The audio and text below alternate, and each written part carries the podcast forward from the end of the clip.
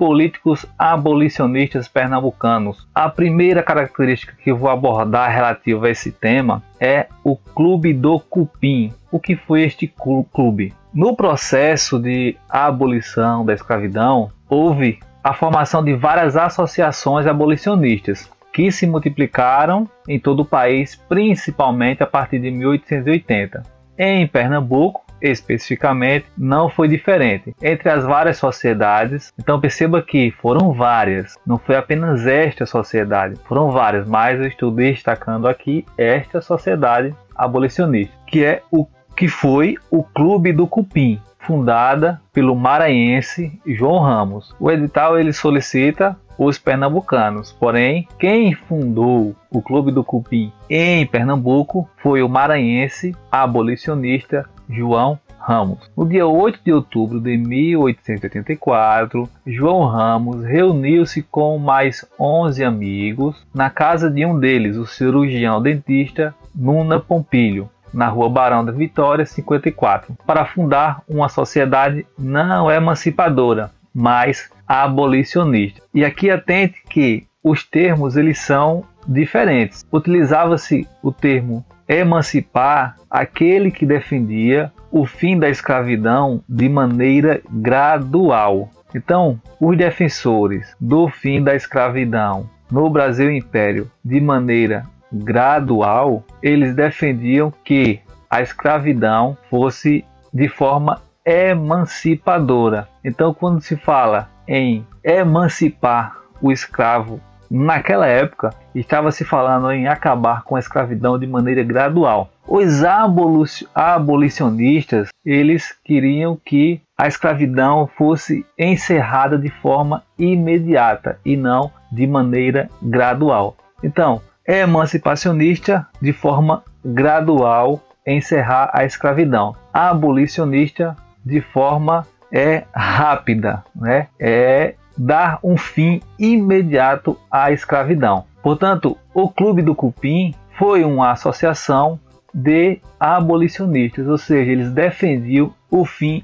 imediato da escravidão. Era uma sociedade secreta que inicialmente teve o nome de Relâmpago e depois Clube do Cupim. Foram realizadas 21 sessões na sede do clube, até que em 1 de novembro de 1885 resolveram dissolvê-lo por causa das perseguições. Não tinham mais um local fixo para suas reuniões, porém os cupins, como eram conhecidos os seus sócios, os abolicionistas, continuavam a atuar clandestinamente. A última façanha do clube do Cupim Veja que ele encerra oficialmente em 1885, porém ele continua suas atividades. E a última atividade registrada desse clube foi o embarque de 119 escravos, realizado no dia 23 de abril de 1888. No dia 13 de maio, ou seja, poucos dias depois, a princesa Isabel assinou a Lei Áurea. Qual é o contexto dessa fundação do Clube do Cupim em Pernambuco? No ano de 1884,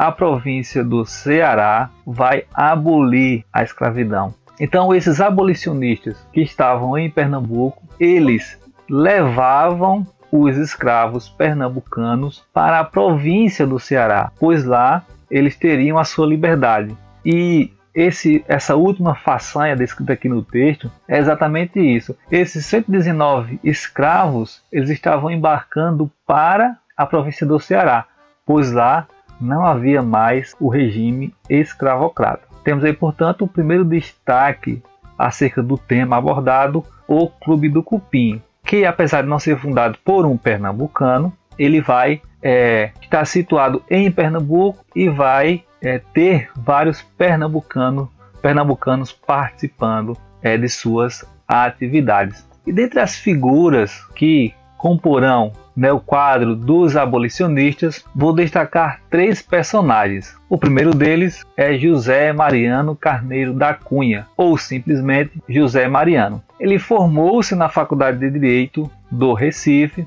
foi membro do Partido Liberal e deputado por Pernambuco. Fundou o jornal A Província, de caráter abolicionista. Assim como Joaquim Nabuco, Barros Sobrinho, João Ramos, que foi o fundador do Clube do Cupim, Alfredo Pinto, Faelante da Câmara, Vicente do Café e Leonor Porto, José Mariano era membro da Associação Abolicionista Clube do Cupim, fundado em 1884, que alforriava, defendia e protegia os escravos. Então aí, primeiro personagem, abolicionista pernambucano José Mariano Carneiro da Cunha ou simplesmente José Mariano. Outro personagem é a sua esposa, Olegária da Costa Gama, que participou ativamente do movimento abolicionista junto com seu esposo José Mariano. Devido à sua bondade para com os escravos, foi apelidada de Mãe dos Pobres e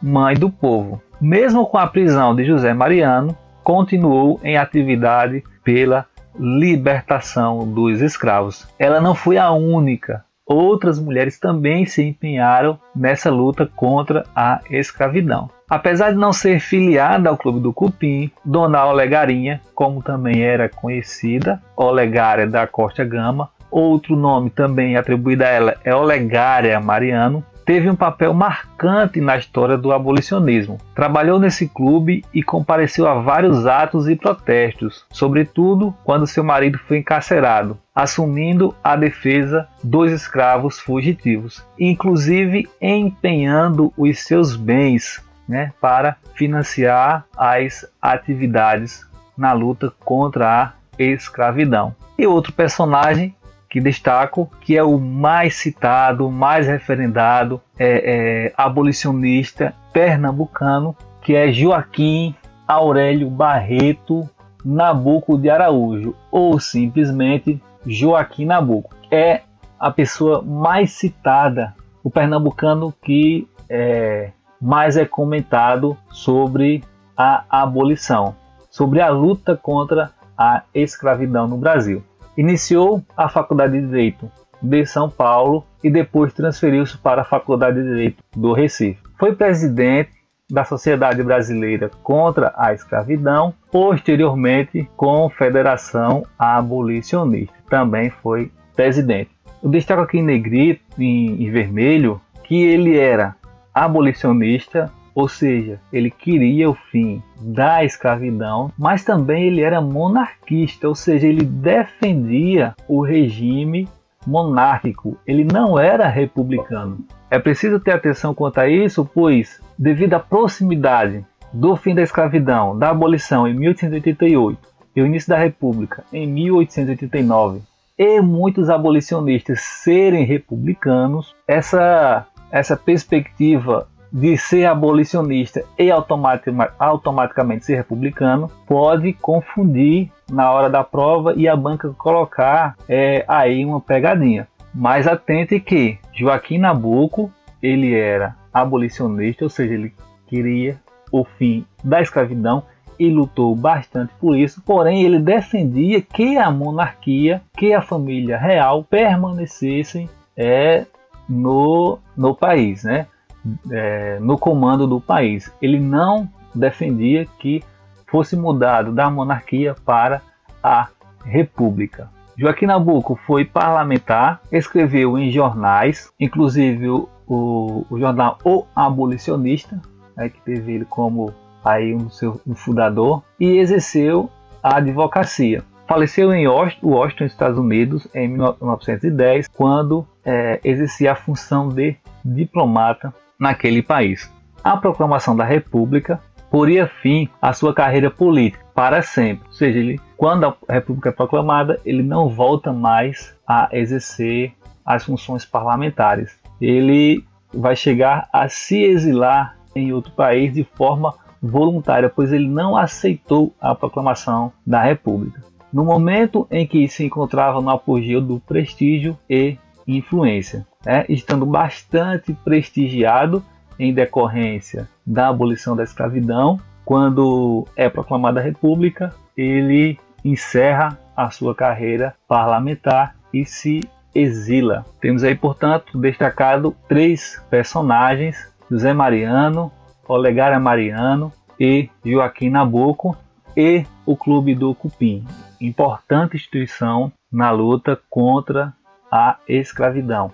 Vamos então as questões sobre o período da abolição da escravidão no Brasil, analise as afirmativas a seguir. 1. Um, teve como um dos seus patronos Joaquim Nabuco, considerado um dos maiores defensores da liberdade dos escravos. Sem sombra de dúvida, alternativa afirmativa correta. Tomou força na segunda metade do século XIX, por meio do movimento abolicionista, que defendia o fim da escravidão. Alternativa também correta. É a partir da metade do século XIX que é, o movimento ele vai crescer gradualmente até chegar aí em 1880 e tomar uma força muito grande.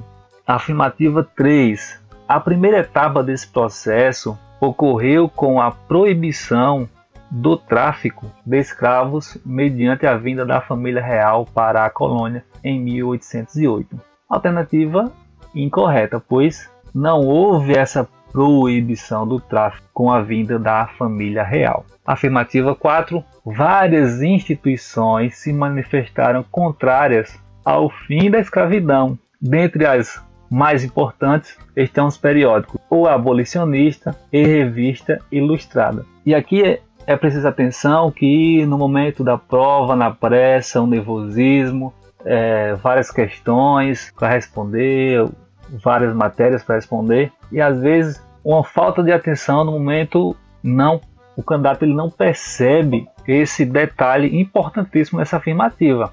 E quando ele afirma que várias instituições se manifestaram contrárias ao fim da escravidão e dentre estas ele coloca o abolicionista e revista ilustrada o abolicionista e a revista ilustrada eram exatamente favoráveis ao fim da escravidão e não contrárias ao fim da escravidão. Alternativa, portanto, incorreta. Inclusive, o abolicionista tem aí como figura preponderante Joaquim Nabuco. Afirmativa 5. A Guerra da Tríplice Fronteira, também conhecida como Guerra do Paraguai, foi de fundamental importância para o crescimento do movimento abolicionista. Sim, a Guerra do Paraguai é importante, pois muitos escravos, os escravos, quando participavam da Guerra do Paraguai, eles, né, se sobrevivessem, eles teriam a liberdade. Então, passou-se a ter um conflito desses escravos que passaram a ter a liberdade e, é, é, por que não, essa liberdade ser ampla para os outros escravos. Então tem esse conflito com em relação aos escravos que participaram da Guerra do Paraguai, tornam-se libertos e a partir daí tem um processo bastante complicado para o indivíduo né, que sobreviveu a essa guerra e quando ele retorna ele vê sua família, seus amigos ainda na escravidão. Então isso vai é, é, é, dar é, mais amplitude ao movimento abolicionista. Temos aí, portanto, as afirmativas 1, 2 e 5 como as corretas. Alternativa, portanto, letra C, 1, 2 e 5. Vamos à próxima questão. Em relação à abolição e resistência escrava no Brasil, assinala a alternativa correta. Por ser uma sociedade extremamente conservadora, o engajamento para o processo abolicionista esteve restrito às pressões externas, notadamente a inglesa, que por questões econômicas queria, por, queria o fim da escravidão no Brasil. De certo que houve a pressão da Inglaterra para o fim da escravidão, porém não foi restrita né, a essa pressão externa, como vimos né? Apenas alguns exemplos foram vistos na aula acerca de brasileiros, especialmente pernambucanos, que lutaram pelo, pelo fim dessa escravidão. Alternativa B: marginalizados do sistema político brasileiro, os escravos libertos e livres de cor não tiveram possibilidade de lutar pelo fim da escravidão, sendo apenas como observadores do processo abolicionista alternativa incorreta, pois eles não participaram apenas como observadores. Eles estarão ativos nessas sociedades anti-escravistas e outro né, movimento é, de atividade de resistência contra a escravidão é, seriam as fugas, a formação dos quilombos, que aí é o tema para a próxima aula em relação à resistência e a resistência à escravidão. Então eles não foram né, apenas observadores do processo, eles estavam é, participando de forma ativa. C. Pernambuco foi um dos estados que mais recebeu escravos africanos. Tema também da próxima aula, né? A, a imensa quantidade aí de, de africanos é, recebidos em Pernambuco através do tráfico transatlântico. Não por acaso nasceram neste estado dois personagens que se destacaram na questão abolicionista. José Mariano, um dos maiores defensores do escravismo, e Joaquim Nabuco, considerado um dos grandes abolicionistas do Brasil. A alternativa C também ela tem uma pegadinha aqui, uma casca de banana, que no momento da prova, da tensão, né, da pressa, do nervosismo, é faltar um pouco de atenção acaba escorregando nessa pegadinha. Porque a questão, a alternativa ela afirma que José Mariano era um defensor do escravismo. E conforme já foi trabalhado na aula, ele não era um defensor do escravismo, né? Ele lutou pelo fim da escravidão. Joaquim Nabuco, considerado um dos grandes abolicionistas, corretamente. Porém, José Mariano não defendeu o escravismo, ele foi contrário à escravidão. Alternativa D, dentro do processo da escravidão, não existia espaço para negociação entre escravos e senhores, uma vez que o escravismo se baseava na imposição da obediência. Sim, se baseava na imposição da obediência, porém havia sim o espaço para negociação. É a alforria, a carta de alforria, né, era um mecanismo de negociação entre o escravo e o seu senhor. Então havia, ainda que limitado, esse espaço para a negociação. Alternativa incorreta. Restando apenas a alternativa é a luta pelo fim escra do escravismo não se restringiu aos, aos homens. As mulheres também resistiram contra as atrocidades da escravidão.